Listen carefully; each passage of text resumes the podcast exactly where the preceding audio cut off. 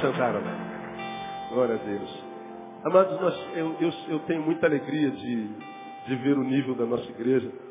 Nós temos muitos mestres, é, muitos mestres, muitos jovens estão fazendo mestrado, jovens estão fazendo doutorado. Nós temos três jovens da nossa igreja fazendo pós-doc. E isso me alegra muito ver o povo se esforçando para chegar lá, não é?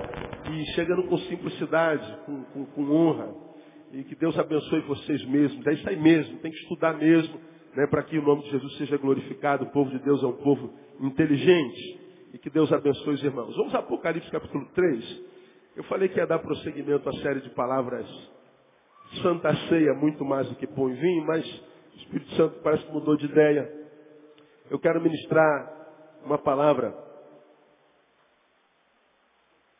que eu intitulei Carnaval, dois pontos. Época de comissão de pecados. Época de cometimento de pecados. Pelo menos é a visão que nós temos lá. Quando chega carnaval, ah, os homens ficam ah, alvoroçados, alvoroçados, é, para saber quantos vão beijar na boca, quantas vão pegar, quantos vão, vão pegar, quanto que, que vai cometer. Então a gente sabe que carnaval é uma época de, de cometimento de pecados. E esse cometimento de pecados, muitas vezes, é cometido com excesso, com consagração. Os quatro anos de carnaval é a época em que a humanidade se consagra ao pecado. Se consagra ao pecado. Ah, vi um jovem lá num daqueles blocos lá, que estava numa dessas festas do carnaval que aparece na televisão. Você sabe que quando a, a câmera chega, aí a multidão vai para frente dela e começa. Eu não sei que fenômeno é esse que a câmera produz do ser humano, né? A câmera apareceu pronto, cara. É uma coisa de louco. Né? A gente vê os homens é, desesperados para aparecer, isso é um fenômeno que a gente precisa ainda, né? mas é, a gente até estudou, mas não é sobre isso que a gente vai falar. E uma repórter da Globo perguntou a um dos meninos que estava no carnaval em Olinda. Aí a repórter perguntou assim, o que, que você espera desse carnaval? Ele disse assim, que eu tire a barriga da miséria. A repórter eu não sei se se fez de rogada, que não entendeu, mas você está com fome. E ele falou assim, fome de pecado. Eu quero tirar a barriga da miséria, eu quero pecar até não aguentar mais. A palavra que ele usou foi pecado. Eu acredito, é, embora seja incrédulo numa questão como essa, que aquele homem não seja cristão. Quando digo que sou incrédulo, porque eu acredito que hajam cristãos lá. Então, quando ele usa essa palavra, que é quase uma palavra, é, como é que eu diria? Uma palavra do, do métier evangélico, do, do, da cultura cristã. Né? O pecado faz parte da cultura cristã, da cultura sacra. Mas lá na festa da carne, anti, anti-sacra, o folião, o folião usa exatamente essa palavra. Eu quero tirar a minha barriga da miséria. Ou seja, a minha carne da miséria. Eu quero pecar até não aguentar mais. Bom, e os pecados dos quais ele fala, que todos nós sabemos que quais são. Então, ah, esse é um tempo em que os homens é, é, se entregam em excesso, se entregam em consagração ao pecado. E por causa disso, a igreja evangélica, construiu uma, uma cultura também anticristã, que é chamada de retiro o quê? Não ouvi? Retiro espiritual. Enquanto a humanidade se debruça na carne, a igreja se retira e deixa a cidade, o bairro, o Brasil para eles. E os nossos retiros, os nossos retiros, sabemos eu e você, que nem são tão espirituais assim. Muitas vezes de espiritual não tem nada. Virou um evento. A gente vai e muitas vezes é pior do que o carnaval. Só que tudo na moita. Então, porque a humanidade se consagra ao pecado, a gente se retira desses quatro dias nesse chamado retiro espiritual. e eu acho que cometemos um pecado semelhante. Eles cometem o pecado de comissão e nós cometemos o pecado de omissão. Um comete, outro se omite.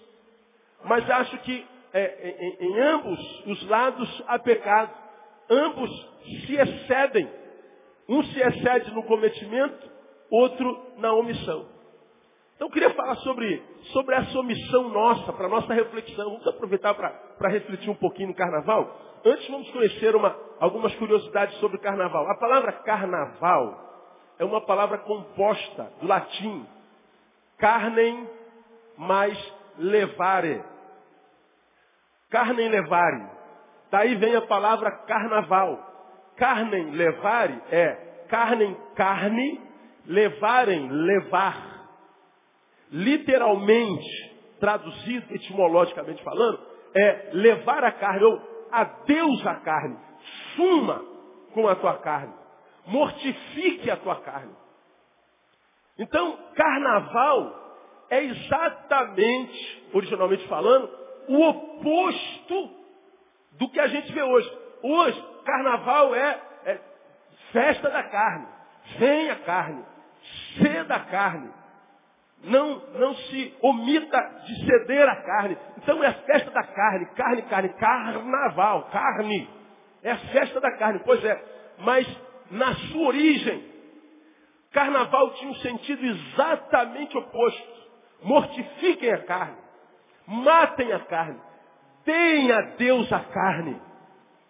Fujam da carne. Dominem a carne. Esse é o sentido literal da palavra carnaval. Agora, por que, que o carnaval, quando o carnaval foi instituído? O carnaval, ele é uma, um, um período do calendário cristão, cristão da igreja romana. Um período de três dias, tirando a quarta-feira de cinzas, um período de três dias em que se mortifica a carne de uma forma contundente, e na quarta-feira de cinza começa a chamada quaresma. Quem é da origem católica sabe o que é isso. Quaresma é aquele período de 40 anos que antecede o quê? A Páscoa. 40 dias que antecede a Páscoa. Eu falei 40 anos, né? Misericórdia.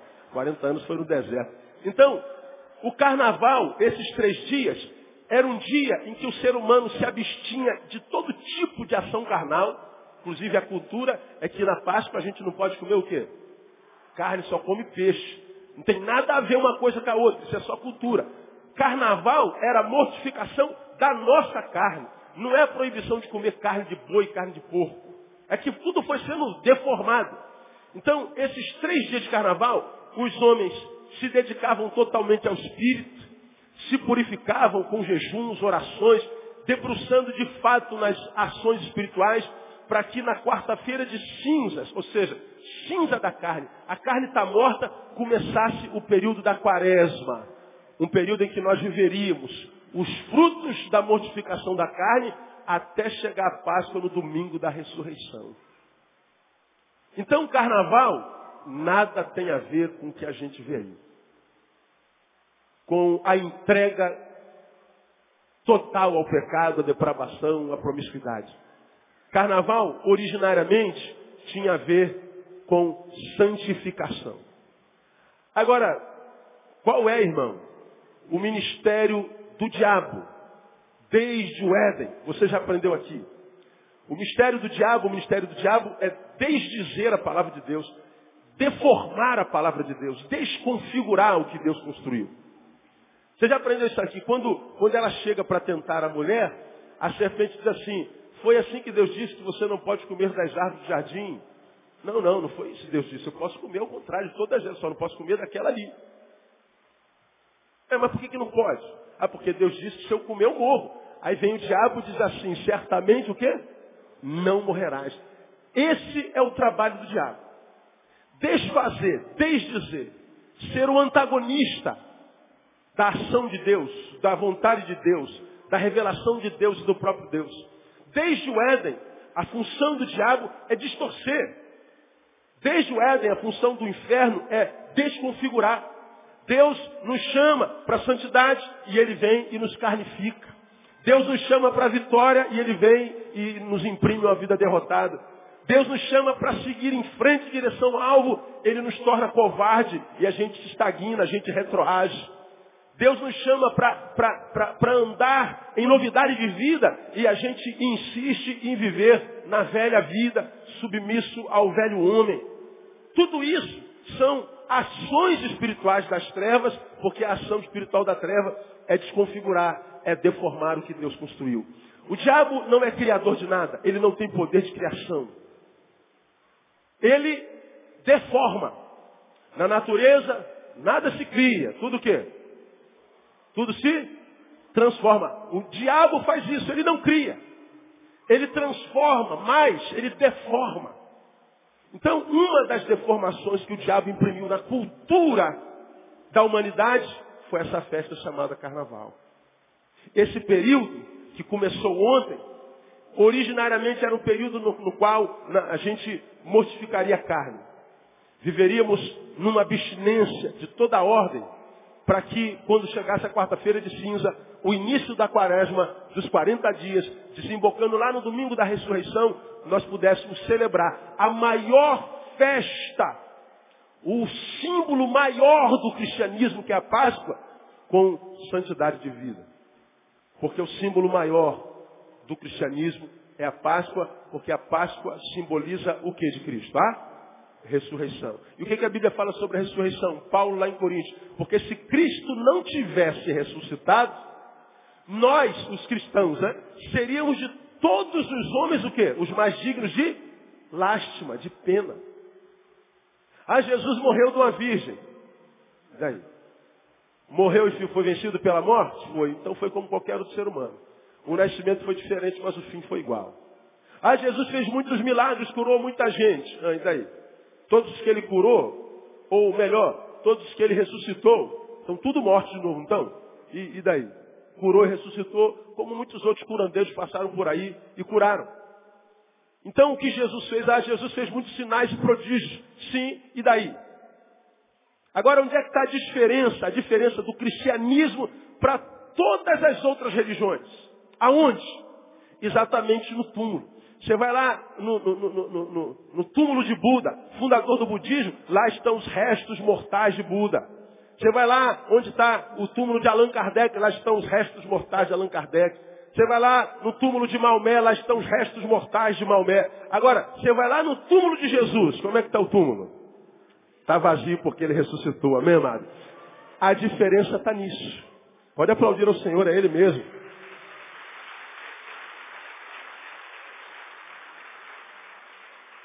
Por que, que aí está a diferença? Porque só um ser que venceu a morte tem poder moral para prometer vida. Como alguém pode falar de eternidade se ele foi vencido pela finitude? Como eu posso, por exemplo, acreditar na reencarnação, se não filosoficamente, se a morte, é, pelo menos cronologicamente, interrompe e toda ação pós-morte não pode ser comprovada é, cientificamente. São tudo é, é, conjecturas. A morte é o fim. A Bíblia diz que o homem está ordenado morrer uma única vez, depois disso vem o juízo. Palavra daquele que ressuscitou, cujo túmulo está vazio até hoje. E não é o que nós queremos. Essa é a máxima do cristianismo. Então o carnaval seria um período de três dias que me prepararia para os 40 dias que desembocaria na ressurreição, no dia que deu sentido à vida dos cristãos. Agora, vem as trevas e deforma tudo desconfigura tudo. Mais uma vez, é, desconstrói tudo. E tudo no que o ser humano não pensa é no espírito nesse tempo de carnaval. Agora nós deveremos fazê-lo. Nós deveremos tentar fazê-lo. Não quer dizer que a, a, a gente acredite que a santificação esteja em períodos do ano, não. A gente tem que ser santo todo dia. Não é só na quaresma, não é só no carnaval. A gente tem que celebrar a ressurreição do ressurreto o tempo inteiro, todos os dias. Mas é, essa é uma, uma informação histórica de como o carnaval foi instituído e por que, que ele foi instituído. Nada tem a ver com escola de samba, nada tem a ver com, com mulheres peladas, nada tem a ver com sexo, nada tem a ver com droga, nada tem a ver com fantasia, nada disso tem a ver com o sentido etimológico do carnaval. Então, eles se debruçam ao cometimento. Todavia, nós muitas vezes nos debruçamos à omissão. Eu queria, ah, nessa manhã, mostrar duas áreas na nossa vida que a gente se omite. E Tal omissão se traduz em pecado também. Porque a gente já aprendeu aqui, e a teologia nos ensina isso, que o pecado se manifesta nessas duas vertentes. O pecado de comissão é como eu, quando eu cometo algo que prejudica ao meu irmão, prejudica a mim mesmo. É algo que vai contra a essência divina do nosso Senhor. Pecado, a palavra pecado, ramartia no grego, significa errar o alvo. Qualquer um de vocês sabe disso. É como se eu tivesse uma flecha e atirasse naquela bolinha lá na frente, eu errasse o alvo. Pequei. Deus tem um alvo estabelecido para nós, ser de santos, porque eu sou santo. Ser santo é viver em novidade de vida, novo homem que foi gerado em nós pelo Espírito Santo. Ou seja, é mortificação dessa carne. É não fazer dela Nossa Senhora. Não fazer dela a que rege os meus passos. Não fazer dos que, do que gera prazer nela o que dá sentido à minha vida. Porque o homem sem Deus encontra sentido naquilo que dá prazer à carne. Nós não. A nossa vida encontra sentido naquilo que dá prazer a Deus. Esse é o novo homem. Então, essa é a esse é o alvo. Quando eu erro este alvo, eu estou em pecado. E no meu pecado, eu sempre agrido ao meu próximo, agrido a mim mesmo, agrido a criação, agrido alguma coisa que é obra das mãos de Deus. Isso é pecado. Agora, quase sempre a gente acredita que pecado é só uma coisa que se comete, mas não. Há um pecado que a gente comete por omissão. E a Bíblia é clara quando fala disso. Você vai se lembrar disso. A Bíblia diz, todo aquele que sabe fazer o bem e não faz, diga, peca. Então veja, pecado não é só a comissão do mal, é a omissão de se fazer o bem. Mas pastor, eu não fiz mal a ninguém. Que pecado eu cometi? Você cometeu o pecado de não ter feito bem a ninguém. Pô, eu não sou uma pessoa má, acredito. Mas você também não é uma pessoa boa. E por causa desse pecado da omissão, vejo vida de muita gente amarrada. Gente que a gente assim, cara, esse cara é sangue bom, é dessa gente boa. De onde você tirou isso? Pô, pastor, nunca vi esse cara fazer mal a uma mosca. É verdade. Nunca vi essa pessoa fazer mal a um rato. Ah, é verdade, acredito. Nunca vi essa pessoa falar mal de ninguém, acredito também.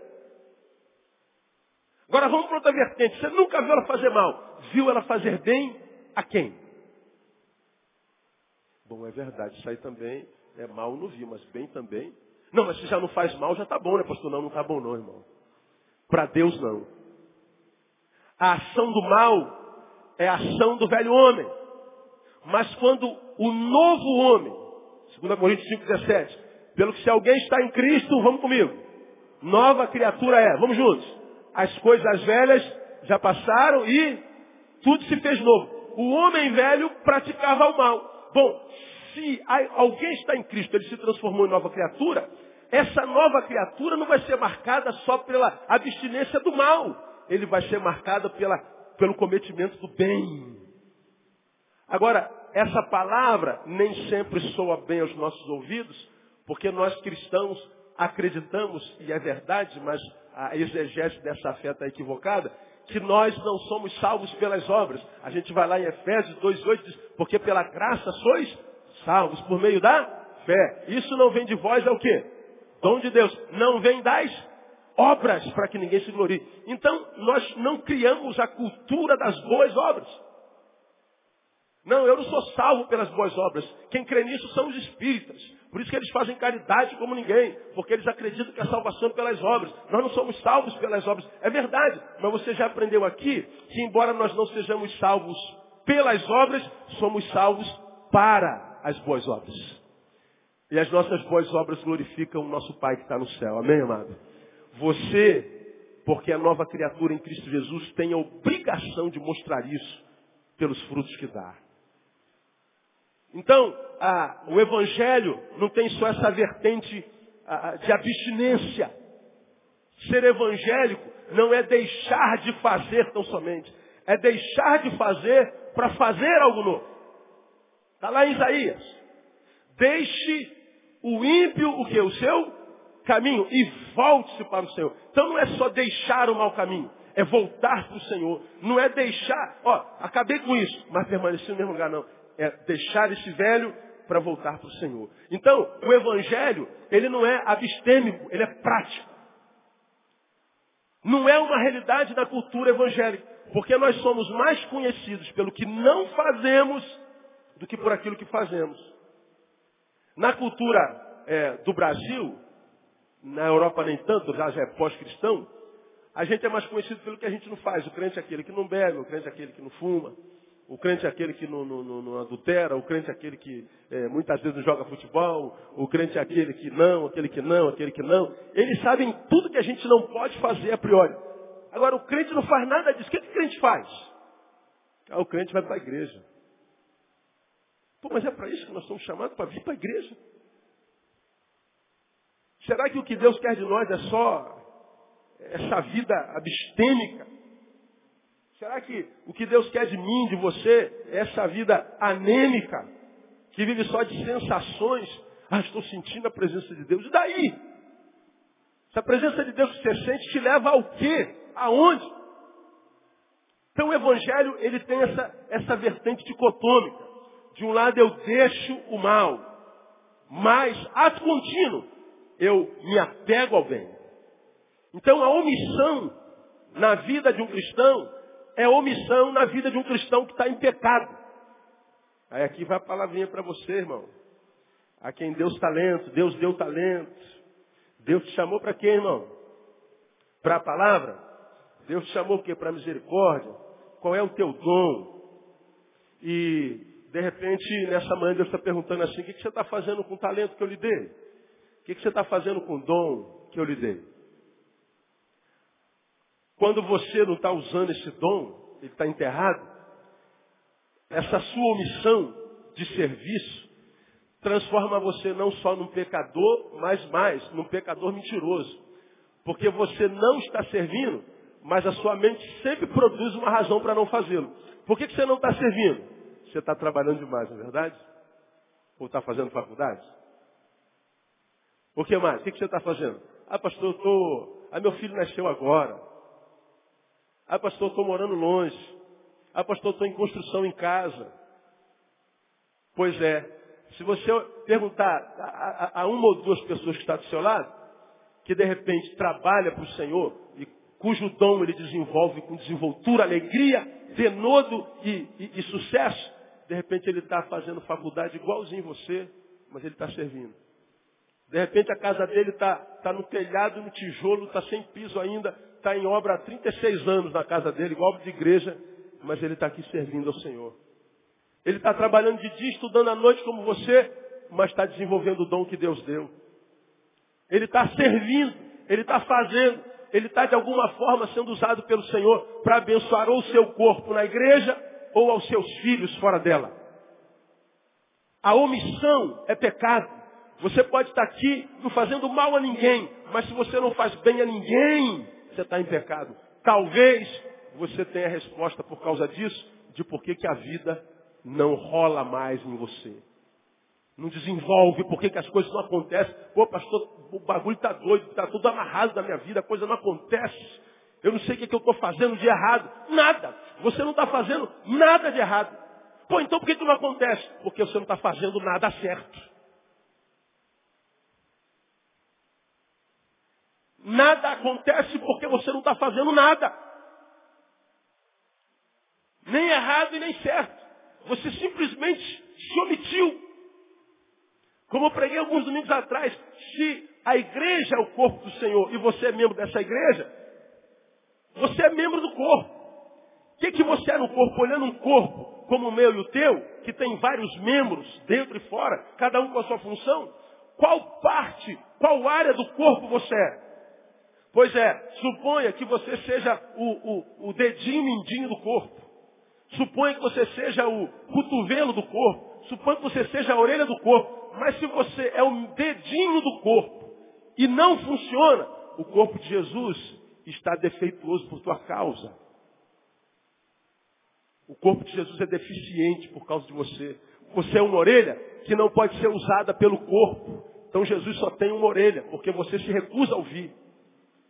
Suponha que você seja uma perna no corpo. O corpo de Jesus está andando de muleta por tua causa. Não quer dizer que a obra não seja feita, mas é uma representação, é uma analogia. Por isso que Jesus usa a figura do corpo para representar a sua igreja. Omissão, irmão. O ano começa daqui a alguns dias. 2011 começa segunda-feira que vem. E Deus continua a perguntar para mim e para você, filho, o que, que, você vai fazer da sua vida em 2011? Eu estava lá no, no, no projeto Vida Nova ontem, pastor Marcos Salles, um amigo querido, quase uma ovelha, que foi vocalista do 4 por 1 até bem pouco tempo atrás, agora gravou um CD solo. Ele cantou uma música belíssima. E uma das coisas da, da música diz assim, quero gastar a minha vida ao teu serviço. Aí ele, a música diz, alguns gastam a sua vida para si. Alguns gastam a sua vida no mundo. Alguns gastam a sua vida em nada. E ele diz, eu quero gastar a minha vida a teu serviço. A palavra me impactou. A música é linda demais. Não vamos sair aquela música aqui, vou dar o CD para o Clevinho para a gente cantar essa música. Tremenda música. Quero gastar minha vida ao serviço do Senhor. Agora, olhemos para nós, irmãos, individualmente. Veja quantos anos você está vivendo para si. Quantos anos você está vivendo para esse bendito desse teu trabalho, que você só está lá porque precisa do dinheiro que ele coloca no teu bolso para você colocar pão sobre a sua mesa. Mas tu não tem paixão nenhuma por ele. Para você dar a ele mais do que ele requer de você. Você dá aos teus projetos mais do que ele requer de você. E por causa disso, você não dá nada para Deus. Ó, irmão, eu sou pastor de uma igreja. E conheço quase todas as minhas ovelhas. Não todos, não tem como conhecer essa multidão toda. Mas, caminhando no meio de vocês, estando sempre presente, a gente conhece talento de quase a maioria de vocês. E uma das coisas que entristece ao pastor, não é o Senhor, é ver tantos talentos que se desse o dízimo do talento ao Senhor, a gente poderia fazer cem vezes mais. O dízimo. Não precisa nem se dar ao Senhor integralmente. Mas se você fosse dizimista do teu tempo, se o tempo que você gasta para si, você desse o dízimo disso, a obra de Deus poderia estar bem mais adiante do que está hoje. Não estamos reclamando do que a gente está fazendo. Estou satisfeito com a minha igreja dessa. Eu estou tentando é, alcançar o teu coração para que você perceba que Deus pode respeitar a tua missão, mas Ele não se alegra com ela.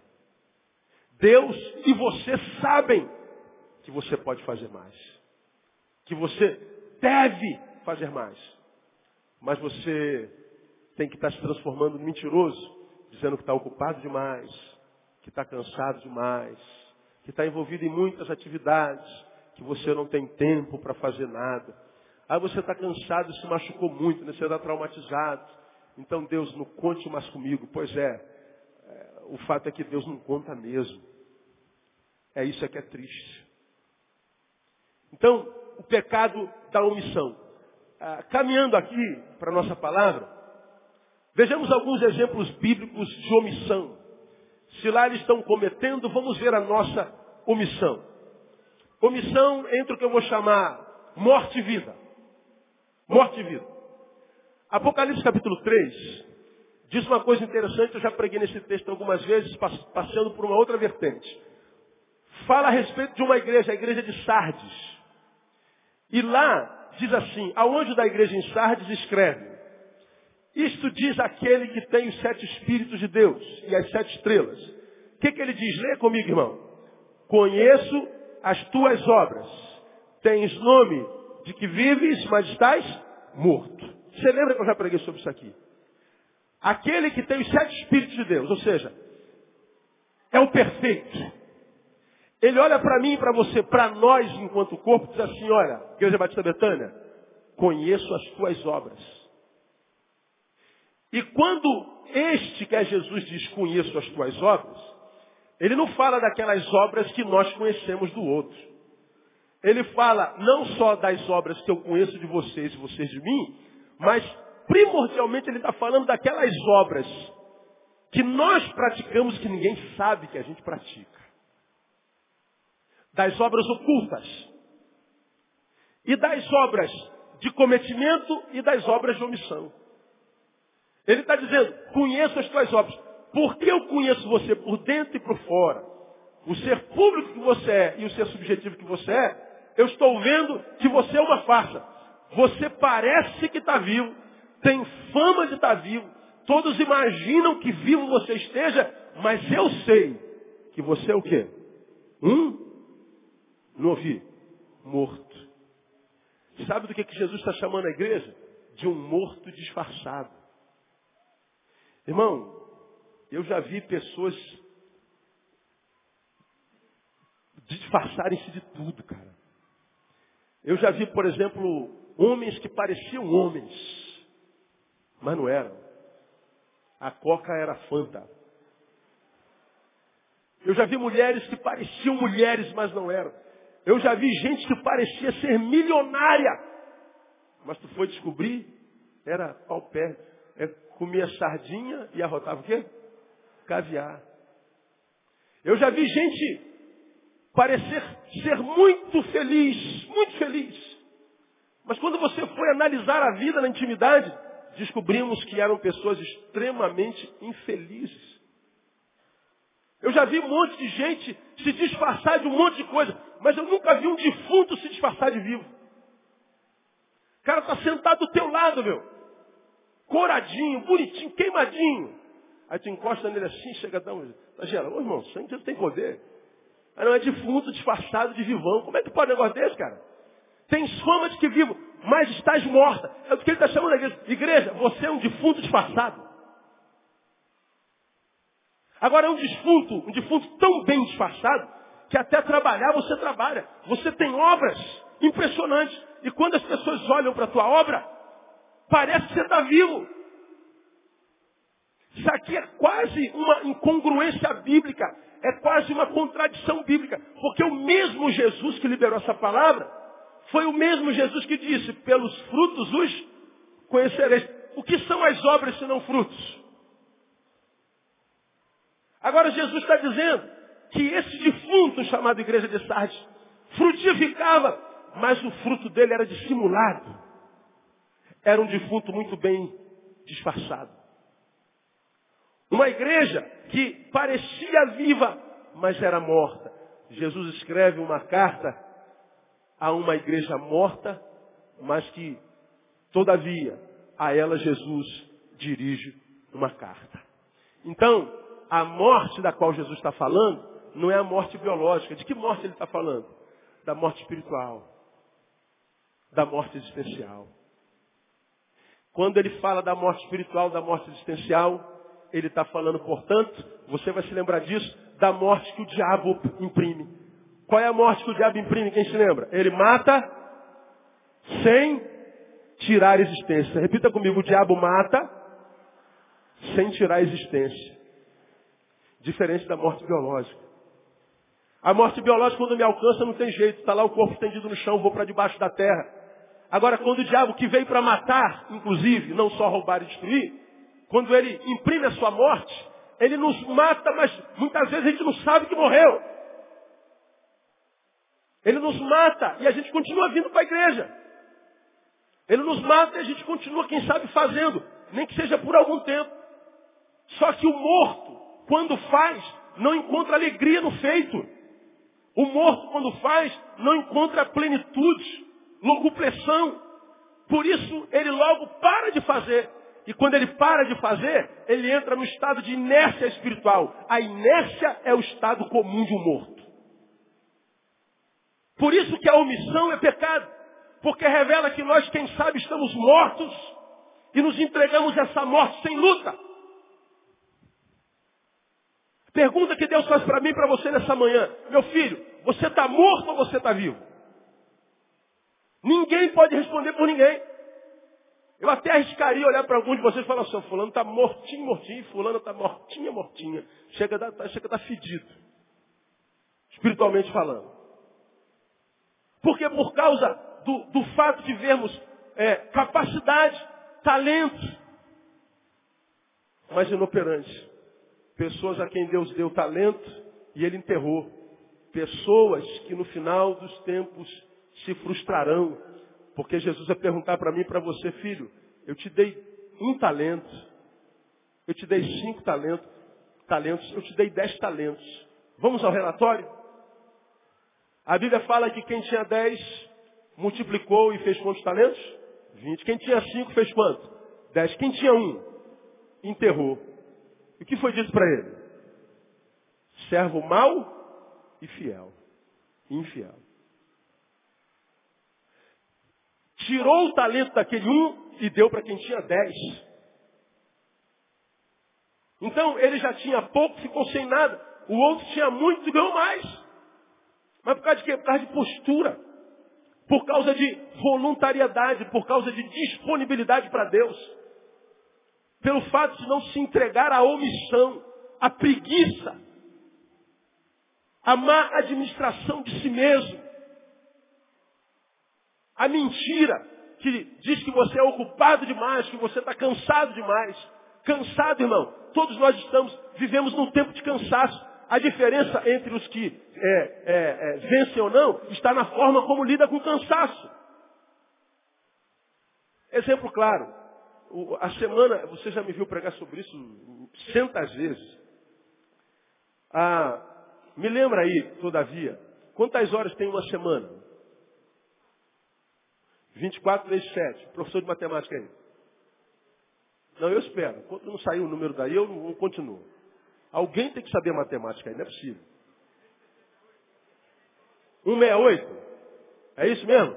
Então a semana tem 168 horas. Vamos lá, quantos cultos nós temos na igreja, a priori? Um na quarta e no domingo quantos? Dois. Quantas horas dura o culto de quarta-feira? De sete e meia às nove e meia. Duas horas. Culto da manhã, de meio-dia, de dez a meio-dia, mais duas horas, quatro. E da noite, de seis e meia às oito e meia. De seis às oito e meia, duas horas e meia. Então nós passamos, por semana, falando em ação eclesiástica, eclesiologia, seis horas e meia por semana. Quantas horas tem a semana? 168. Se nós fôssemos dar o dízimo para Deus das horas de semana, quantas semanas deveríamos, quantas horas deveríamos dar a Deus? 16 horas e 8 minutos. Um negócio desse aí. Agora, a gente tem 6 horas e meia. Pois bem, você é um péssimo administrador de si mesmo. Porque acha que é o único que trabalha muito e é o único que sai do trabalho e vai para a faculdade à noite. Você é o único que tem filho, você é a única que é mãe, você é o único que é pai, você é o único que é empresário, você é o único bambambam. Bam, bam. Os outros são tudo desocupados, desempregados, vagabundos de Deus. Mas você é o cara, você é a mina. Né? Mina na minha época, né, meu? Mas dá para entender. Você não tem tempo para Deus, você está cansado. Ah, estou cansado. Ah, legal, ah, legal. Agora, seis horas e meia. Quando você vai descansar, de quem que você tira a hora? Do trabalho, da faculdade, da empresa ou tira das seis horas e meia que dá para Deus? Geralmente das seis horas e meia que dá para Deus.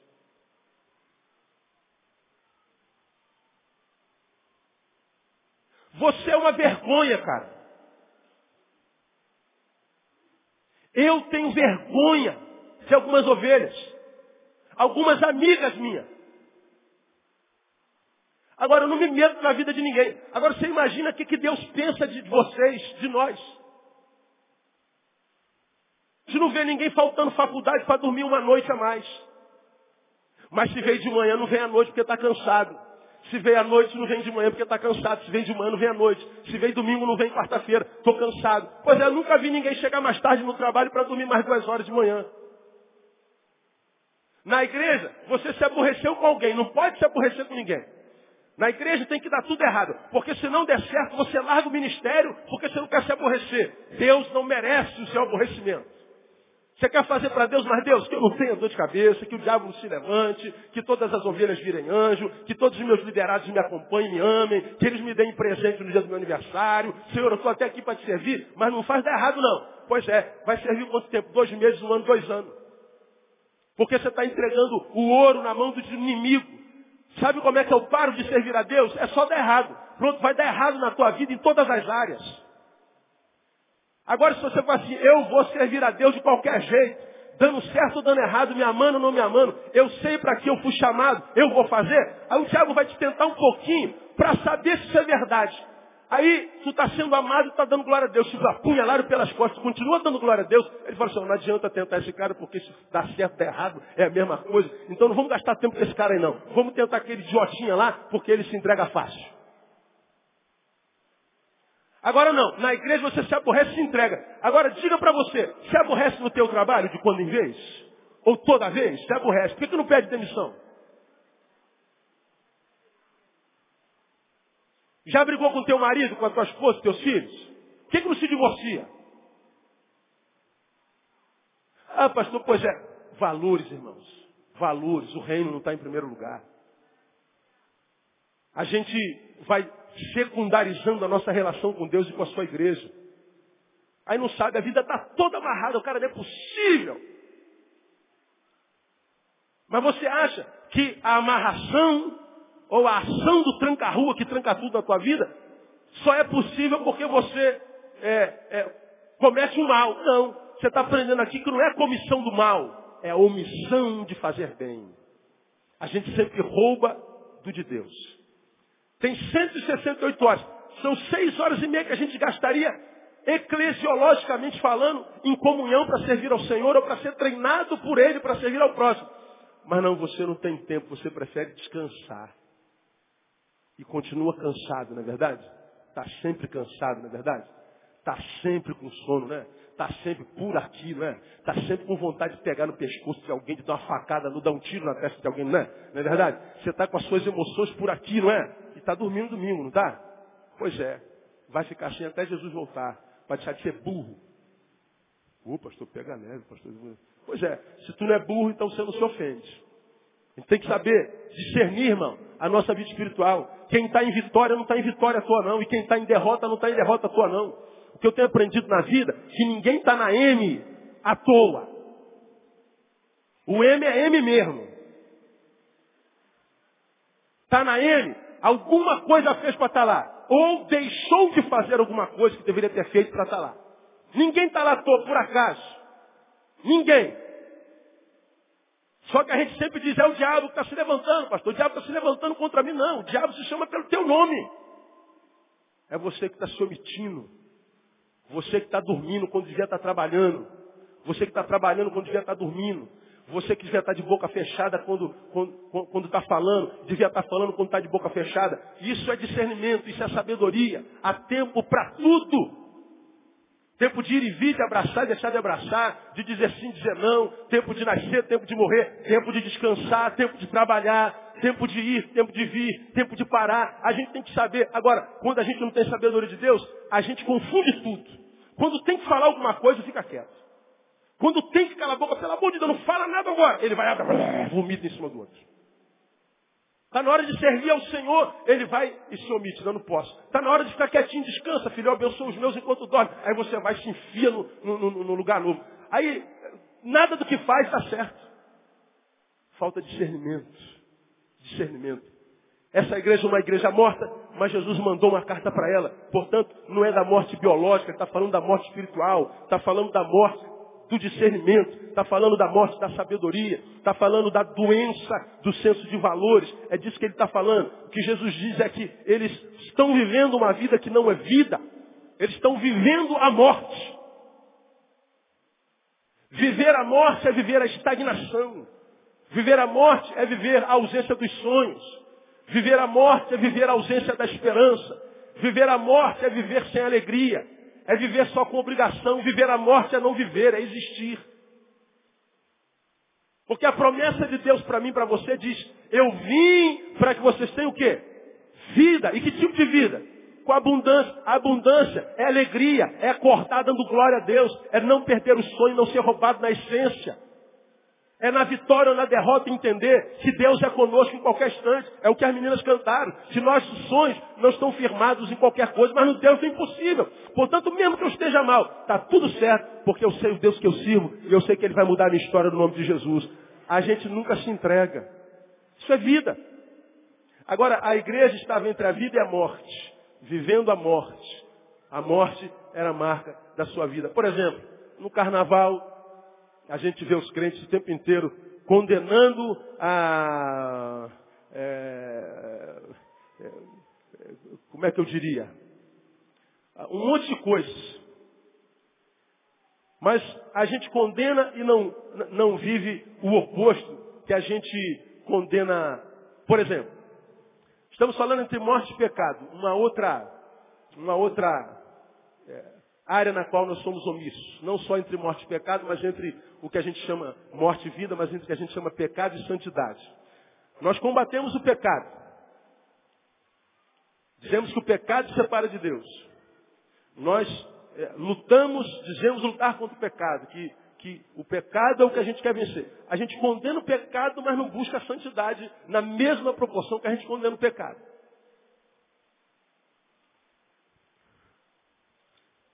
Somos austeros para condenar o pecado dos outros quando revelados, mas condescendentes quando os nossos, com os nossos pecados ocultos. A hipocrisia no nosso meio é uma coisa de louco. E eu sou um, um, quanto mais é, acusador disso, da hipocrisia, de, de ver os crentes mais santos que Jesus, sempre apontando o pecado do outro, condenando todo mundo, lançando no inferno.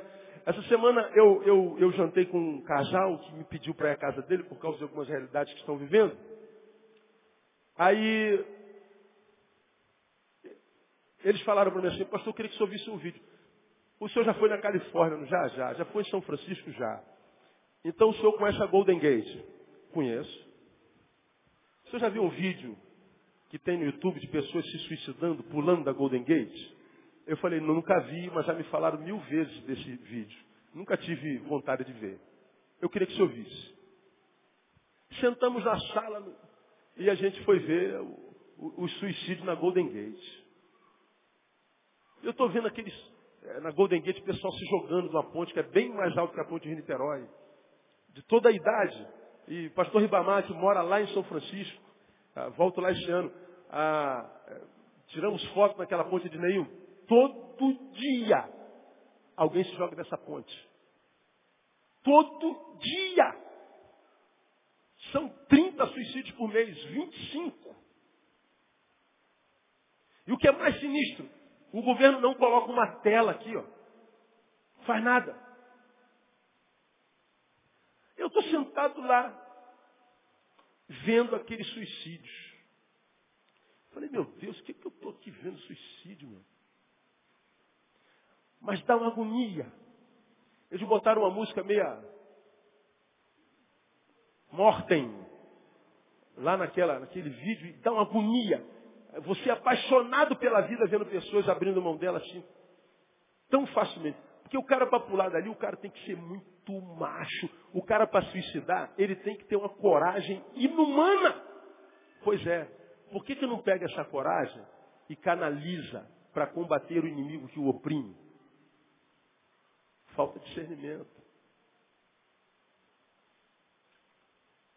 Aí, quando eu estava vendo aquelas, um velhinho, cabeça branquinha, de uns 80 anos subindo naquela ponte, se jogando, eu falei, meu Deus, o homem viveu tantos anos, quantas lutas passou.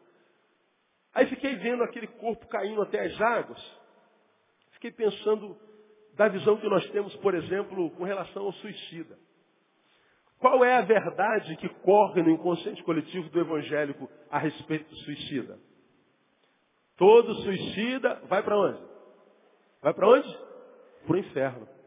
Não, o suicida não é salvo. Da onde é que nós tiramos isso? Essa verdade que rola no mundo a respeito do suicida, nasceu de onde? Quem entre nós, ao estar lá no alto daquela ponte, no alto daquela ponte, assim, ó, na pontinha, leva uns 10 minutos buscando coragem para me jogar. Do alto até abaixo deve levar uns 3 segundos. Um pouquinho mais, um pouquinho menos. Três segundos pode mudar a história da vida de alguém, não? Pode ou não pode? Você acha que nesses três segundos aquele homem não pode ter se arrependido? Ou digamos que ele não teve tempo para pensar arrependimento. Esse homem está se jogando lá porque não teve sabedoria para lidar com os seus problemas. Ele não teve sabedoria. Agora, você acha que Deus não tem capacidade, está de ler o seu coração e ver o quanto aquele homem está angustiado, o quanto ele quer viver, o quanto ele está ele, ele tá sofrendo, quem sabe, por causa de, de amor. Só que ele não conhece em essência a palavra, ele não conhece porque, quem sabe, eu e você não fizemos isso com o nosso testemunho, com a nossa postura. E ele está ali se jogando por pura ignorância. Você acha que Deus, na sua graça, não pode ler o que está por trás da atitude dele e liberar perdão, porque Jesus pagou o preço na cruz do Calvário? Pode. Mas eu e você lançamos as pessoas no inferno com muita facilidade. Ih, vai para o inferno. Teve uma irmã que escreveu um, um, um, um e-mail para mim outro dia. Eu acho que eu já respondi. Se eu não respondi, pelo amor de Deus, deve ter respondido. Eu não respondo a todos, não dá mais. E ela me escreveu assim, pastor, eu tenho um amigo que é homossexual. E ele mora com outro camarada. E eles conseguiram adotar uma criancinha. É meu amigo, guardei ele demais, frequenta a minha casa. O homem é maior do que o sexo que, que, que tem. Ele é um ser humano. E eu gosto dele mesmo, ele é uma bênção na minha vida, é um amigo. Posso não concordar com a sexualidade dele, mas ele é gente, eu tenho aprendido isso aí, tá certo? E ele foi lá em casa e falou assim, fulano, será que o seu pastor na sua igreja consagra minha criança ao Senhor? Uma criança adotada por um casal de homossexuais. E ela ficou, eu acho que sim, não é problema nenhum. Aí perguntou uma outra pessoa da igreja. Você acha que, que pode consagrar uma criança é, adotada por um casal de homossexuais? Outro, de jeito nenhum. De jeito nenhum. Como que vai consagrar uma criança que, que é filha de um homossexual? Não pode vai botar lá na frente uma criança, olha, isso aqui é filho de homossexual. Não, de jeito nenhum. Deus não aprova um negócio desse. Aí eu lançaria a pergunta para vocês. Deve-se consagrar uma criança dessa ou não? Sim, não, não, sim, sim, não, sim, não, sim, não. O que, que você acha que eu respondi para ela? Minha irmã, traga o bebê. O bebê não tem nada a ver com isso. Quem é o pai dela? O problema é do pai dela. O que, que o pai dela faz com, com, com o que é dele? O problema é dele. A criança não tem nada a ver com isso. Traz a criança, Senhor, essa criança aqui foi gerada no ventre de uma mulher e foi plantada lá pelo Senhor. Que ela seja para a tua glória. Pronto, ela é tua. Ah, mas e os pais? O problema é deles. São eles que vão dar conta para Deus, não sou eu. A criança é como a, é a filha do, do traficante, é como a filha da prostituta. É como a filha que nasceu de um estupro. A criança não tem nada a ver com isso. Mas nós criamos as nossas verdades. Não, Deus não abençoa a criança dessa. Deus, como é que vai botar uma criança dessa no pau? Não pode. Da onde que não pode? Da onde vem essa verdade? Da mente sem discernimento. Ah, eu não concordo. Pois é, o problema é seu. Agora, criança não tem nada a ver com isso. A nossa dificuldade em abençoá-la não está com relação a ela nem quanto ao pai, mas quanto à visão que eu tenho deles, quanto ao meu preconceito, ou quanto ao meu conceito equivocado. Não é preconceito, é conceito equivocado. Não abençoa o que Deus não abençoa, que é o que Deus chama de torpeza, a homossexualidade. Mas o homossexual precisa ser amado. E a criança não tem nada a ver com isso. É uma realidade da qual nós não podemos mais nos furtar. Vão ser adotadas, sim, e não tem mais jeito, irmão. É realidade. Agora, o que a criança tem a ver com isso? Nada. nada e nada. Agora, nós vamos nessa de pecado e santidade, condenando um monte de coisa que para que o oposto, nós também não somos verdadeiros. Quer ver uma coisa? No carnaval, por exemplo, nós condenamos a bebedeira. Condenamos a embriaguez. É um tempo, pastor, que as pessoas se embriagam. É verdade. Devemos condenar. Porque lá em Paulo está escrito, não vos embriagueis que? Não ouvi.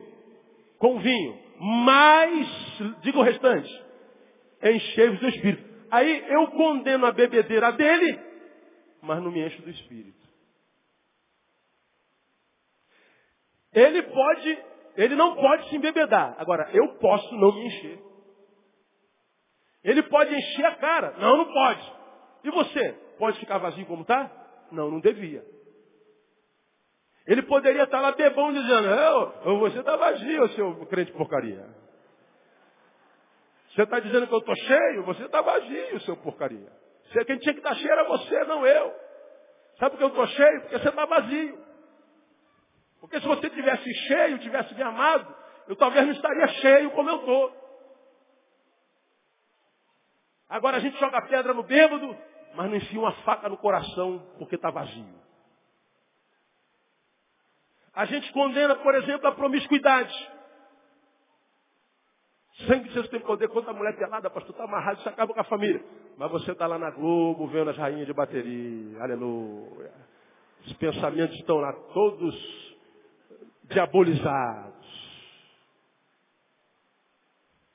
Eles não podem ficar pelados, mas eu posso vê-los.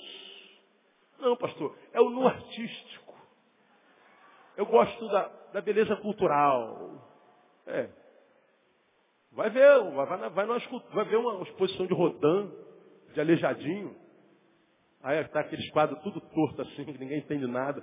Mas está todo mundo ali desbabando, fingindo que entende alguma coisa. Mas não, a gente está lá. A gente fala das fantasias deles.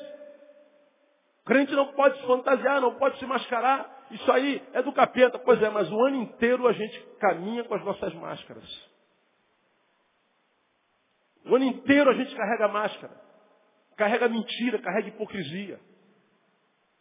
Carnaval é a época na qual eles tiram as máscaras deles, mostram que são. A sociedade mostra que era o carnaval. Agora a gente anda de máscara o tempo inteiro. Então, irmão, para nossa reflexão, se de um lado eles cometem, do outro nós nos omitimos. Devemos condenar o carnaval? Talvez mas devemos condenar ainda mais a nossa missão. Devemos condenar o pecado? Sim, isso é uma necessidade, mas santificarmos é uma necessidade maior ainda. Agora, a santificação, você já aprendeu, é um processo pelo qual passamos gradativamente, dia após dia. E quando eu exerço o meu talento, quando eu exerço o meu dom, quando eu sirvo, eu estou trabalhando para esse processo de santificação. Porque eu não conheço ninguém, irmão, que consegue se manter santo sem ser usado por Deus para abençoar a quem quer que seja. Não conheço santidade gerada num banco de igreja. Não conheço santidade gerada no evento. Não conheço santidade gerada num culto. Porque eu tenho participado de cultos lindos, não só aqui, mas no Brasil inteiro, onde a gente diz, o Senhor está aqui curando, libertando, restaurando, e, e, e fala em línguas e profetizem, e todo mundo vem abaixo, cai todo mundo, é um reteté do caramba, uma coisa de louco, o Espírito Santo está aqui, e nego cai, fica beijando o chão, rolando para lá, e a gente fica, caramba, é muito fogo de Deus, eu acho tudo muito lindo. Agora, como a Bíblia diz que é os frutos, são os frutos que vão testificar se a obra foi de Deus ou não, Portanto, para mim, o que acontece no culto não é mais importante, mas o que eu vou fazer com o que aconteceu comigo no culto a partir dali. O que acontece aqui não é importante. O que a gente faz com o que aconteceu aqui, isso é importante. Então, eu tenho visto muita gente que, cara, eu recebi uma unção tremenda, recebi o renovo de Deus naquele culto, foi uma benção. Eu não digo nada, mas aqui comigo, vamos ver quanto tempo vai durar esse avivamento aí. Vamos ver o que, que essa energia espiritual toda que foi gerada no culto, não sendo utilizada aplicada, investida em alguém, em alguma coisa do reino, vamos ver quanto tempo isso vai servir. Não serve, irmão. Não serve. É como pneu de carro, é uma coisa sinistra, né? É, Se você roda constantemente com um carro, é, o pneu até esvazia, você tem que calibrar de quando em vez. Mas ele demora muito mais rodando do que se você deixar o carro parado. Melhor exemplo, bateria do carro. Quanto mais você usa, mais ela recarrega. E se você não usar o carro deixar desligado, o que acontece com a tua bateria? Ela acaba. Eu diria que no reino na relação espiritual a mesma coisa. O culto é como que a gente pegasse a tomada da nossa vida e colocasse na, na parede de Deus. E a carga viesse para a bateria e nós somos recarregados no domingo. Agora, vamos fazer o que com essa carga toda? Porque a pilha que a gente recarrega acende uma lanterna, faz funcionar um telefone sem fio, faz se mover um carro, faz andar uma boneca, faz um telefone falar. A, a bateria que é carregada, ela, ela é utilizada para alguma coisa. Agora e nós? Ah, pastor, estou muito ocupada, eu estou muito cansado, eu não tenho tempo não, pastor. Não sou como o senhor, vagabundo de Deus, que tem tempo de tudo. Eu não sou como esse irmão que está do meu lado, que não tem faculdade. Esse irmão não tem mestrado. Eu trabalho de, de, de dia e estudo à noite. E sábado eu tenho meus filhos para cuidar. E domingo eu tenho que descansar de manhã e de noite porque ninguém é de ferro. Verdade.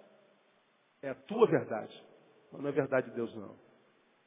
Tem alguém sentado aí do teu lado, irmão, que trabalha muito mais do que você. Tem alguém sentado do teu lado que estudou muito mais do que você que é muito melhor do que você, mas que não abre mão de ser útil para Deus e nem para a sua igreja. Então, a, a minha oração, amado, que esse ano Deus possa contar contigo de novo. Deus não precisa de você, mas conta com você. Não quer dizer que se você não fizer, não vai acontecer. Não. Grande parte dos crentes não fazem nada. Mas a obra continua crescendo, cara. Porque um vale por mil. E mil valem por quantos? Por um milhão. Agora, eu imagino que se Deus pudesse fazer uma pergunta para nós esta manhã, a pergunta que ele faria individualmente é, filho, posso contar com você esse ano? Posso voltar a usar você esse ano? Te ensinei a falar, posso contar com a tua boca. Te ensinei a ouvir, posso contar com o teu ouvido. Te ensinei a abraçar, estender a mão, posso contar com o teu braço. Te ensinei a fazer parede, posso contar com o teu talento. Te ensinei a fazer bolinho, coxinha de galinha, posso contar com o teu talento. Posso contar com você. Como você é livre, você é livre para dizer, pode, Senhor, eis-me aqui, envia-me a mim. Você pode dizer, Deus, eu estou ocupado demais ainda. Me deixa primeiro sepultar meu pai e minha mãe. Deus vai continuar falando que disse para aquele jovem, deixe que os mortos sepultem seus mortos. Mas se ainda assim você insistir em caminhar na morte, viver a morte, pensar na morte, você vai continuar vivendo a morte. Vivendo o antinatural, porque o natural é que você viva vida e vida abundante, prometida na palavra para mim e para você. Que 2011, irmão, seja o teu ano. Que esse ano seja o ano no qual o diabo se envergonhe, tenha vergonha de você. Que o diabo tenha medo de você. Para esse cara, o que, que aconteceu com essa mulher esse ano, meu Deus do céu? Essa mulher está parada há 10 anos. O que, que aconteceu com essa miserável que agora levantou para trabalhar para o Senhor, para servir ao Senhor? É porque ele sabe que se você se levantar, ele tem que se ajoelhar diante dos teus pés. Porque se você se levantar, meu irmão, na unção do Senhor, não tem para o diabo, não tem jeito. Ele sabe com quem ele mexe. Então levanta daí, meu irmão, e vai servir ao Senhor. Diga, Senhor, 2011 é teu. Porque eu estou aqui, eis-me aqui, usa-me a mim. Envia-me a mim. Eu quero usar o talento. Eu não sei muita coisa não, mas a pouca coisa que eu sei, eu quero ah, consagrar o Senhor. Eu quero gastar minha vida no, teu altar. Quero gastar minha vida no teu reino. Porque é o melhor investimento de vida que um ser humano pode fazer. Porque senão, continua assim, ó, como você está. E o pior, às vezes você está assim, imagina que isso aí que você está vivendo é felicidade. É só o que você conhece, né? É só o que você sabe da vida, não se relaciona com ninguém a quem Deus tem, tem enriquecido, aquele a quem Deus tem aberto portas. É uma relação tão, tão tremenda que a gente fica com vergonha. É, entender o que Paulo dizia, o amor de Cristo me constrange, mas constrangimento, o cuidado é tão mínimo. O cuidado é nas pequenas coisas, das pequenas às macros, que a gente fica constrangido quando vê Deus abençoando algumas pessoas para as quais ele vai, vai cuidando até do cadastro do tênis, ele vai cuidando do, do, dos mínimos detalhes. Meu Deus, como é que tu pode se preocupar com uma coisa tão pequena na vida dessa pessoa? É meu filho, eu tenho muito prazer nele. Porque está escrito lá, irmão, Salmo 37. Deleita-te também no Senhor. E Ele te concederá o quê? O que deseja o teu coração. Entrega o teu caminho ao Senhor. Confia nele. E o mais? Fará. Deus abençoe vocês com essa palavra e te faça assim, um servo útil no nome de Jesus. Vamos aplaudir o Senhor.